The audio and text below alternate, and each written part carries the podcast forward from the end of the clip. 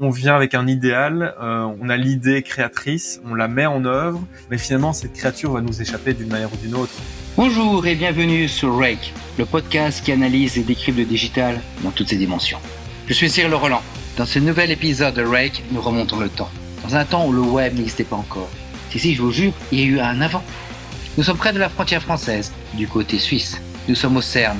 Vous savez cet endroit où les particules sont accélérées, puis projetées les unes contre les autres un homme, un Anglais, Tim Berners-Lee, vient de présenter une note qui est jugée vague, mais intéressante. Bientôt, il sera rejoint par un Belge, Robert Caillot. Mais arrêtons-nous un court instant. Quentin, avant de commencer, peux-tu te présenter aux éditeurs de Rake? Bien sûr, donc je, je suis le rédacteur en chef adjoint d'un magazine politique belge qui s'appelle euh, Wilfried. Euh, et je suis journaliste par ailleurs, donc je, ma, mon occupation principale consiste à écrire des, des grands portraits, euh, des, des, enquêtes, des récits, euh, des entretiens, euh, essentiellement en Belgique.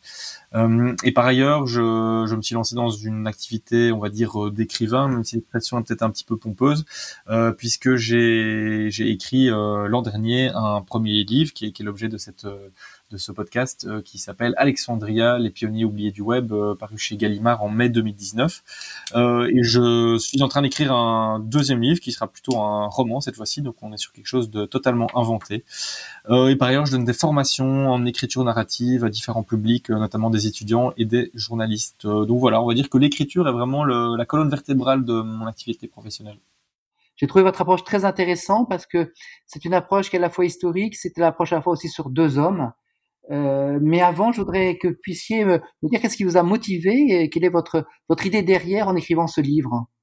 Mais alors, c'est euh, que j'aurais jamais pensé écrire un livre sur ce, sur ce sujet-là parce que je ne suis pas du tout euh, un spécialiste de, du web ou même de l'informatique en général, voire je suis plutôt étranger, je dirais au départ.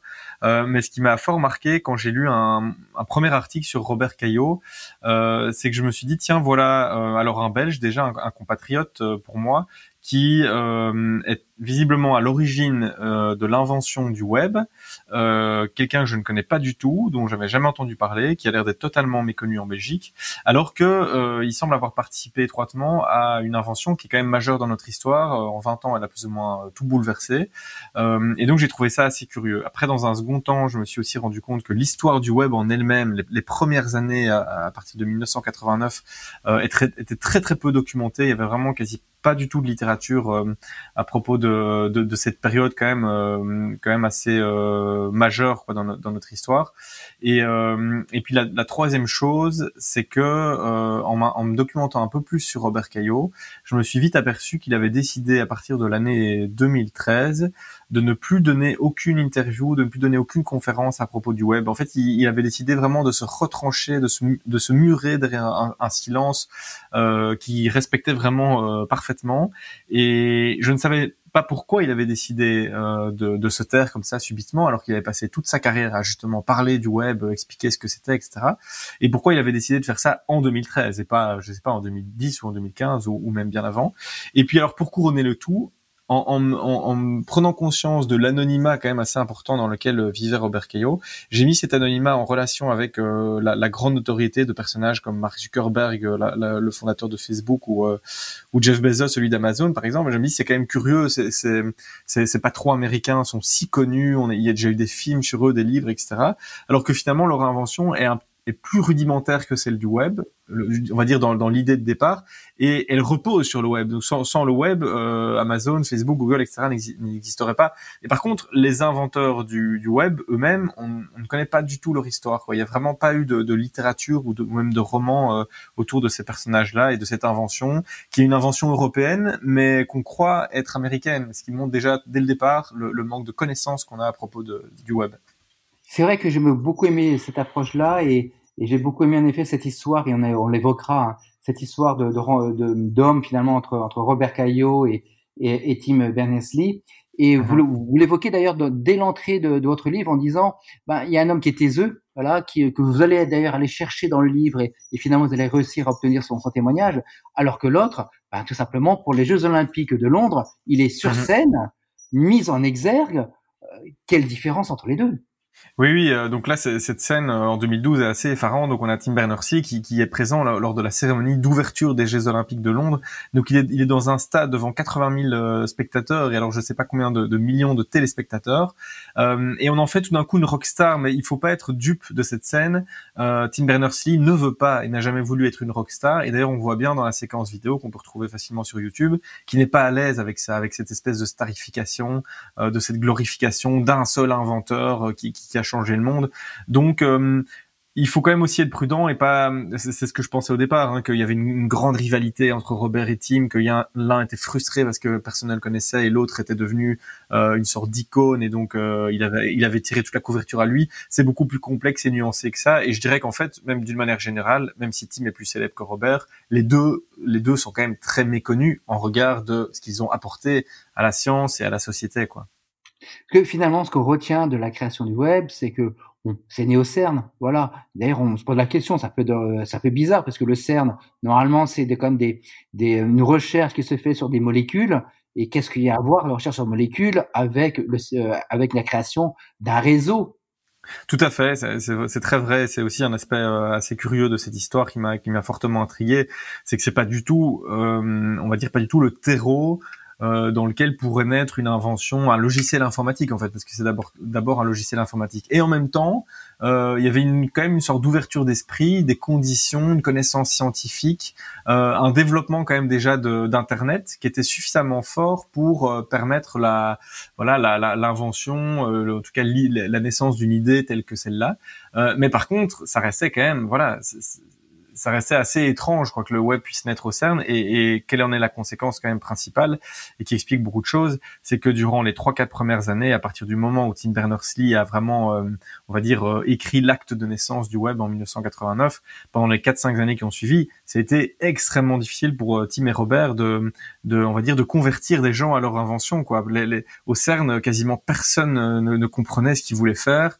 Euh, leur démonstration était bon. Après, il faut dire leur démonstration était un peu boiteuse. Tim Berners-Lee, c'est quelqu'un qui parle super vite, euh, qui vulgarise très mal. Euh, il y avait quand même souvent des problèmes de connexion. mais les, les, les autorités, la, hiérarchie au CERN ne, comprenaient juste pas du tout l'intérêt de ça. Ils n'avaient pas du tout envie, d'investir là-dedans. Et donc pendant quatre ans, Tim et Robert, ils fonctionnaient avec un ou deux stagiaires qui étaient de passage. Ils travaillaient vaguement dans des couloirs. Enfin, c'était des conditions un peu à l'image du, garage dans lequel, lequel les fondateurs de, Apple ont bidouillé le premier ordinateur. C'est un peu dans, finalement, c'est quand même un petit peu dans cet esprit-là, alors que ça n'aurait pas dû l'être, puisque le CERN c'est quand même des, moyens assez importants. Les, chercheurs ont des salaires euh, qui, sont loin d'être ridicules. Mais comme au CERN on n'y croyait pas là-dedans, euh, et que l'informatique, bah c'est pas un truc qui, décerne des prix Nobel, c'est pas un truc vraiment euh, voilà qui, a beaucoup de noblesse, contrairement à la chimie, à la biologie, à la physique. Bah ils ont vraiment freiné malgré eux le développement du web. Ce qui est bien d'ailleurs, parce que finalement, euh, le CERN s'occupe des petites molécules et des, et, et des, interactions et des contacts entre, entre les molécules pour créer d'autres molécules ou sous-molécules. Finalement, ils se sont rendu compte que qu'ils ont créé une interaction et un contact peut-être entre deux hommes. Et finalement, de là est parti euh, finalement euh, bah, le monde qu'on connaît. Hein. Moi, ce que j'ai retenu aussi, c'est tout ça très amusant, c'est que finalement, euh, le, le, tout est parti d'une petite brochure sans importance une note qui est qui est qui est sans importance. Au final, on, a laissé deux personnes un peu perdre leur temps euh, là-dessus. Oui, oui. Euh, mais vous, vous, voulez parler de l'acte de naissance justement dont je parlais de. Oui, tout à fait. Oui, ben c'est vrai que euh, voilà en 1989, euh, en mars 89, euh, Tim Berners-Lee soumet à son supérieur hiérarchique un document qui fait une vingtaine de pages et qui présente le web d'une façon quand même encore assez rudimentaire et qui devait être fortement modifié avec le temps. et son supérieur, il se dit tiens, il y y a là quelque chose d'assez intéressant, mais en vrai, il comprenait vraiment très peu de choses parce que voilà l'esprit de Tim Berners-Lee bon c'était un jeune à, l'époque un jeune euh, chercheur vraiment extrêmement intelligent euh, et, qui, qui, réfléchissait tellement vite et tellement profondément que c'était parfois difficile de comprendre ses intentions même par écrit. Et, euh, et en plus dans un domaine euh, informatique voilà comme je disais qui n'était pas spécialement maîtrisé par euh, par les, les, chercheurs au CERN. Et donc son supérieur lui dit ouais c'est sympa pourquoi pas vas-y continue mais c'est pas non plus on va pas non plus d'un coup allouer des moyens phénoménaux là-dedans. Et donc il a commencé à travailler dans son coin. Et c'est seulement un an plus tard que un autre chercheur, le, Belge Robert Caillot, qui est quand même le personnage principal de mon livre, euh, euh, raconte euh, en, buvant un café au même supérieur, au même patron de Tim Berners-Lee, qu'il est lui aussi en train de réfléchir à un système comparable à celui de Tim Berners-Lee, à savoir une sorte de système d'information partagé euh, via un réseau. Et alors Mike Sendall, qui est donc leur, leur, patron commun, on va dire, il se dit mais les gars, en fait, vous êtes tous les deux en train de travailler sur la même chose à environ un kilomètre de distance, dans deux départements différents du CERN. C'est trop bête travailler ensemble. Et donc il va les réunir, mais alors que rien, je veux rien ne prédisait, ils n'étaient pas du tout prédestinés à travailler ensemble parce qu'ils ont des personnalités très différentes, ils n'ont pas le même background, ils ne travaillent pas dans le même département. Tim il était en informatique et euh, Robert il était en, physique des particules. Euh, donc voilà, c'est en fait euh, vraiment une sorte de presque d'accident de l'histoire, enfin un accident heureux, quoi, une coïncidence tout à fait inattendue de les voir travailler ensemble. maintenant Tim avait de l'avance, son, son, projet était déjà plus voilà plus sophistiqué, il avait décidé d'utiliser Internet hein, en tant que réseau pour partager ces fameuses informations, tandis que Robert il n'était pas encore sûr de, de du, du, réseau qu'il voulait utiliser. Donc Robert a un peu suivi Tim, on va dire, il l'a appuyé et il est devenu celui qui arrivait à bien parler. Quoi. Tim, il allait trop vite, comme je le disais, euh, il était parfois confus. Et Robert, il savait bien vulgariser, il avait un petit côté euh, professeur qui, qui a beaucoup aidé à ce que les gens, le grand public entre guillemets, puissent tout doucement comprendre. Ok, c'est quoi votre logiciel informatique? En quoi ça va nous être utile? Euh, et Voilà, et tout ça. Quoi. Donc il a eu un rôle vraiment presque d'évangéliste. En fait, quand ce qui a tout, euh, enfin, ce qui a permis justement que cette, que ce projet puisse sortir, c'est quand il a pu sortir du CERN finalement, il a pu sortir à appartement où, euh, vous me dites si j'ai une bêtise, mais appartement où il y a eu cette, euh, cette ouverture à travers ben, la, la divulgation du code et que c'est devenu un, un, open source où d'autres personnes ont pu mhm. s'approprier et apporter leur propre contribution. C'est exactement ça. En fait, euh, vers l'année 1992, euh, 92, Tim et Robert se rendaient bien compte que ils n'auraient jamais l'appui du CERN suffisant et, euh, et qu'il fallait trouver un autre moyen pour être aidé dans le, dans le développement de leur logiciel il fallait créer les premiers navigateurs, hein, donc euh, ce qu'on utilise maintenant, nos browsers avec euh, avec euh, Mozilla Firefox, Safari, Google Chrome, etc. mais à l'époque, c'était encore très bancal, ça ne fonctionnait pas sur tous les types d'ordinateurs, etc. Donc ils ont ils ont ils devaient développer ça, mais ils n'avaient pas peu de temps, peu de moyens, et donc ils se sont dit comment faire. Et c'est à ce moment-là qu'ils ont mis effectivement en open source leur le, code du web. Voilà, donc le code du web, ils ont dit que que n'importe qui puisse utiliser, l'améliorer, le, le repartager. Et c'est à ce moment moment-là, donc c'était vraiment un moment de bascule, ne pouvaient pas s'en rendre compte à l'époque, mais un moment de bascule parce qu'à ce moment-là, il y a des étudiants, euh, enfin souvent des jeunes, des jeunes informaticiens du monde entier qui, ont commencé à s'approprier le truc et à vraiment le fortement l'améliorer. Donc disons que c'était voilà, ça prouvait que le, geste de Tim et Robert euh, fonctionnait, avait du sens. Et c'est là qu'il y a un étudiant en particulier, vraiment un très jeune étudiant euh, qui, qui, vit aux États-Unis, qui s'appelle euh, Mike Andresen, Mark Andresen, pardon, qui, euh, qui est extrêmement doué. Il a 23 ans et, et il se lance dans la fabrication du d'un navigateur, d'un browser vraiment beau, quoi, un truc assez moderne, sexy, qu'on a envie d'utiliser. Et ça va tout de suite être un succès phénoménal et ça va vraiment démocratiser le web plutôt que d'avoir euh, des browsers un peu un peu obscurs, euh, laborieux, vraiment pas gai à utiliser. Là, il a fait un truc qui ressemble déjà un petit peu à ce que nous on connaît aujourd'hui. Et, euh, et c'est aussi à ce moment-là que les États-Unis vont commencer à prendre dessus sur l'invention parce que voilà, tout va aller plus vite. Le, le terreau est finalement plus favorable. L'Europe est plus lente, plus prudente. le CERN n'investit pas dedans et donc c'est vraiment ces années 93-94 où tout va, va vraiment basculer. Les États-Unis vont tout d'un coup être dans le wagon de tête du développement du web. Parce qu'on se retrouve finalement à, à, la conjugaison de deux éléments. Euh, il y a à la fois en effet ben, ce, ce browser, dans ce navigateur dont on, dont on, a besoin pour partager l'information, mais partager l'information, encore faut-il que qu'on puisse accéder à l'information. Donc le browser permet, on va dire, d'accéder à l'information sur une page qui est basée quelque part. Mais l'information, mmh. cette page-là, elle doit être ordonnée. Et je crois que le, le cœur finalement de l'invention entre euh, de Robert et de Tim, c'est finalement la, cette grammaire du langage HTML. C'est cette possibilité où je clique sur un élément, du moins j'ai une action sur un élément, donc euh, euh, la souris, je crois que c'est c'est arrivé avec Apple, euh, si j'ai pas avec Steve Jobs, c'est que je clique sur un élément, et cet élément-là me permet d'accéder à d'autres informations. C'est-à-dire qu'au lieu d'avoir une lecture peut-être verticale, j'ai une lecture en profondeur. Et c'est vraiment finalement la conjugaison de ces deux éléments qui me semble a fait exploser les choses. Oui, en fait, euh, l'architecture du web telle que pensée par Tim surtout et, appuyée par Robert, c'est euh, la conjugaison de trois choses. Le langage HTML, HTTP et alors l'URL qui est en fait l'adresse où se situe l'information, le document, photo, vidéo, image. et en fait, on va dire que la philosophie de tout ça, parce que c'est quand même ça le plus intéressant, c'était de, de permettre aux internautes de vagabonder en fait, de vagabonder dans une sorte d'immense bibliothèque virtuelle infinie euh, où euh, généralement gratuitement et tout à fait librement et où que l'on se situe tant qu'on a une connexion internet, on peut euh, accéder à l'immense puits de savoir, de connaissances universelles et, voilà et que tout ça ce soit euh, extensible à l'infini quoi. Et qu'effectivement le vagabondage c'est vraiment cette idée de d'utiliser des hyperliens, des hyperlinks, on clique et, hop on se balade, on se promène et on, on bondit on papillonne d'un document à un autre, d'un fichier à une autre, d'un site à un autre. Et, euh, c'est comme ça qu'on explore un petit peu le monde à partir de chez soi. Bon, après, nous, maintenant, ça nous paraît tout à fait naturel, mais à l'époque, ça n'était pas du tout.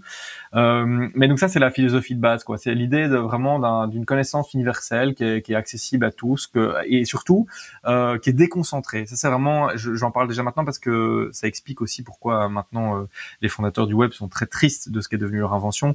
Mais un des, des, principes fondateurs du web, c'est euh, la déconcentration. C'est que chacun chez soi est un, héberge un serveur euh, dans lequel il, met ses données privées, ses, ses, photos, ses vidéos, ses textes, tout ce qui euh, après euh, est, disponible sur sur le web en, en, allant sur les sites. Mais je veux dire l'information telle quelle, elle est hébergée chez les particuliers. Et qu'est-ce qui se passe maintenant? C'est qu'au lieu d'un truc très déconcentré, une sorte de constellation de serveurs, on a un truc hyper concentré avec quelques grandes grandes entreprises qui, pour la plus, enfin, ont vraiment la main mise sur l'essentiel de nos données privées.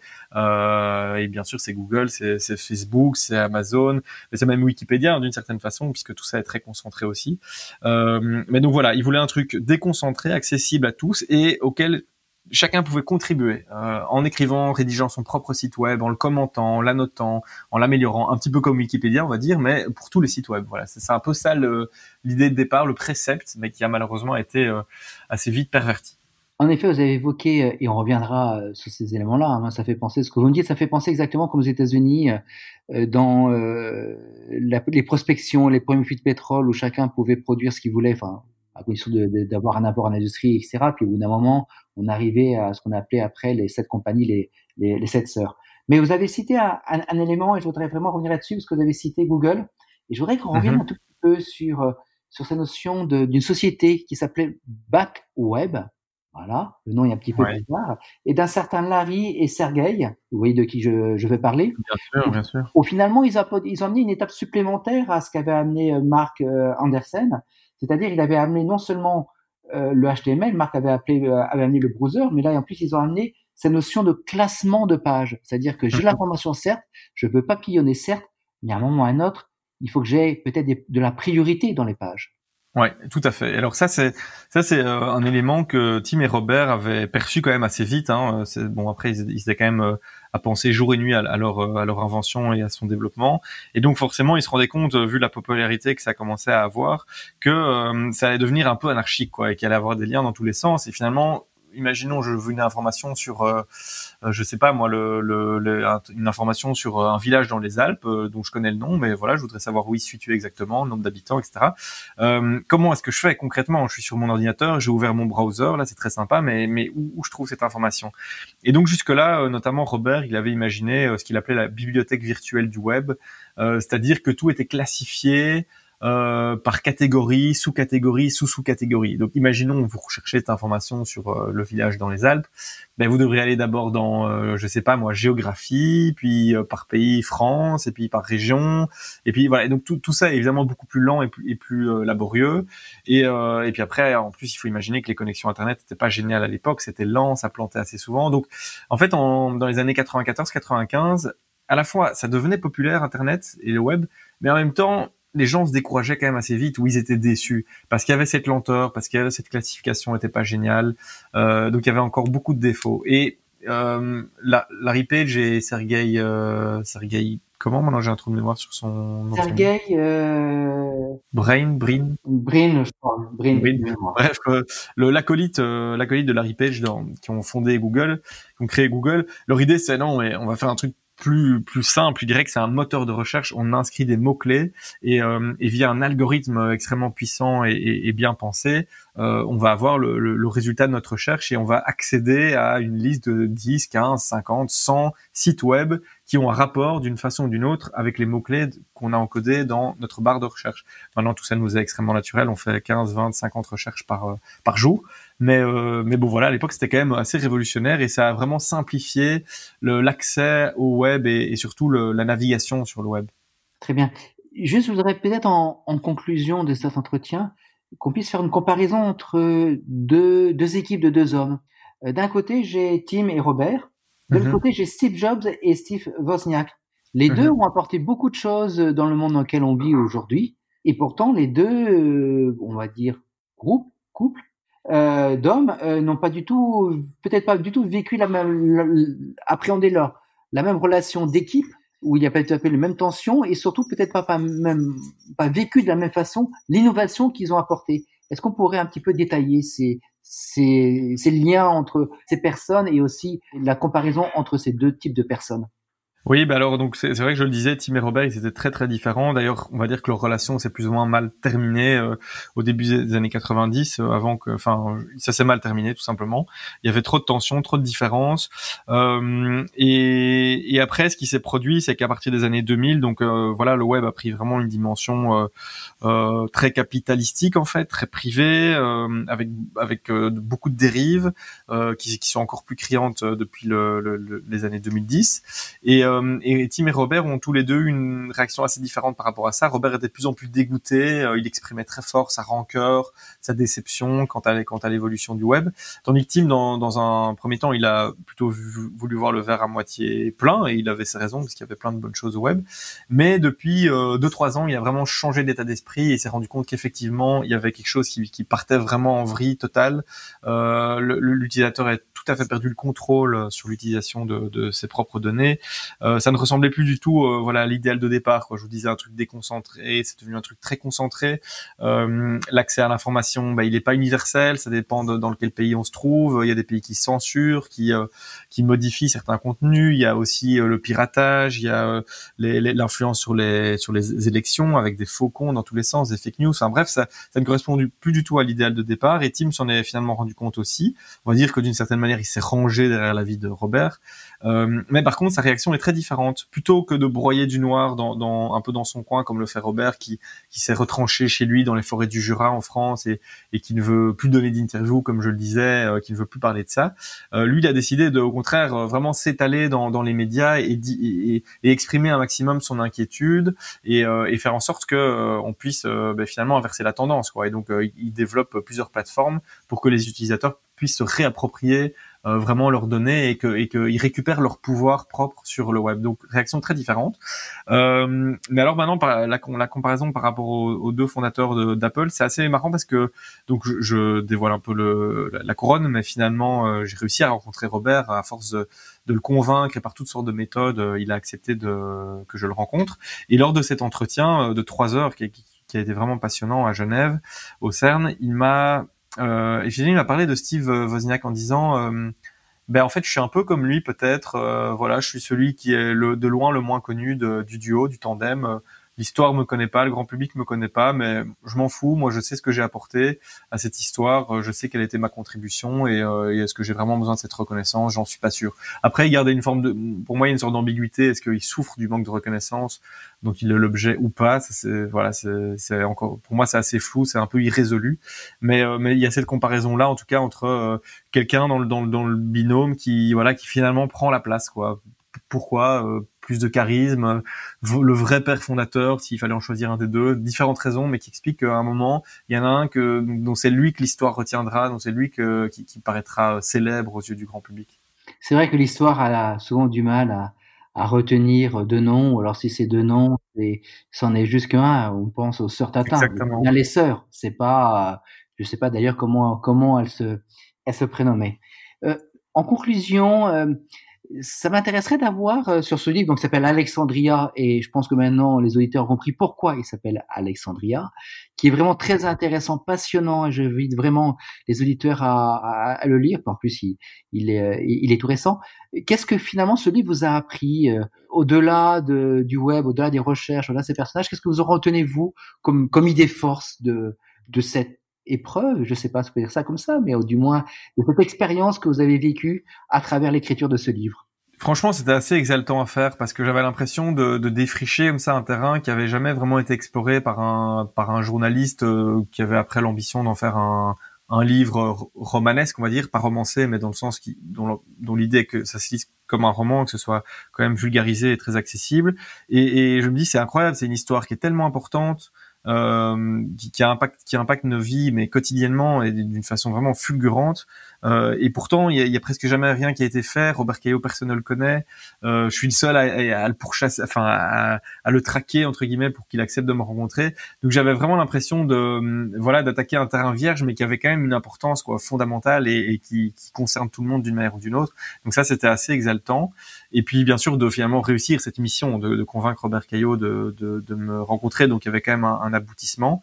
Euh, mais ce que je retiendrai par-dessus tout, outre le fait que j'ai appris beaucoup beaucoup de choses sur euh, sur l'histoire du web, c'est surtout le cette idée qu'il y a rien à faire. Euh, on, on, on, vient on vient avec un idéal, euh, on est on a l'idée créatrice, on, on, la met en œuvre, mais finalement c'est pas cette créature va nous échapper d'une manière ou d'une autre. Et je crois que c'est une histoire qui se répète vraiment plein de fois, mais mais on a on a voilà on a ce ce, ce, ce, génie créateur et puis euh, l'idée euh, l'idée fonctionne et puis il y a des gens qui ont d'autres intentions qui ont d'autres euh, compétences aussi qui réussissent à commercialiser et puis finalement le monde s'en empare la chose on perd un peu le contrôle sur son invention et puis elle devient très différente de ce qu'on avait imaginé et il y a toujours une, grande déception par rapport à ça une grande désillusion et c'est malheureusement un peu ce que je retiens aussi de cette histoire mais qui a aussi l'aspect peut-être son aspect le plus fort c'est c'est ce vraiment sentiment de désillusion chez les deux hommes et particulièrement chez Robert et sentiment des illusions qui permet justement d'interroger cette philosophie du début, quoi, cet idéal de départ. De, quoi est-ce qu'ils rêvaient quand ils ont lancé le web et,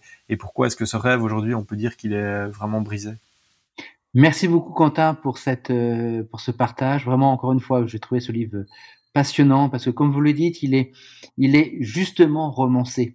C'est-à-dire que c'est une histoire qu'on suit, c'est une enquête qu'on suit, mais euh, il est vraiment étayé. Voilà, donc vous avez réussi à trouver le, le parfait équilibre sur cette ligne de côte euh, étroite entre un document, on apprend beaucoup de choses sur des choses quand même qui sont essentielles. Donc c'est toujours intéressant de savoir d'où viennent les choses et on reste sur un aspect toujours très humain de, de rencontre entre entre des personnes, des choses qui sont toujours un peu gris clair, gris foncé, parfois un peu plus blanches au noir, ou, vous racontez avec, et je vais pas dévoiler ça, mais vous racontez euh, des voyages aux États-Unis, des des euh, des, euh, des trouver un câble qui manquait dans une boutique fort improbable et, et vraiment on a l'imaginaire parce qu'on on voit très bien en, en, effet Robert se trouver dans cette situation-là, même s'il ne donnait aucun visuel ni, ni, de Robert ni de Tim dans votre dans votre livre. Voilà, c'est fini. Merci d'avoir écouté ce nouvel épisode de Rake. Si vous les a plu, n'hésitez pas à le partager sur vos réseaux sociaux préférés. Je vous invite également à prolonger cet échange sur mon profil LinkedIn. À très bientôt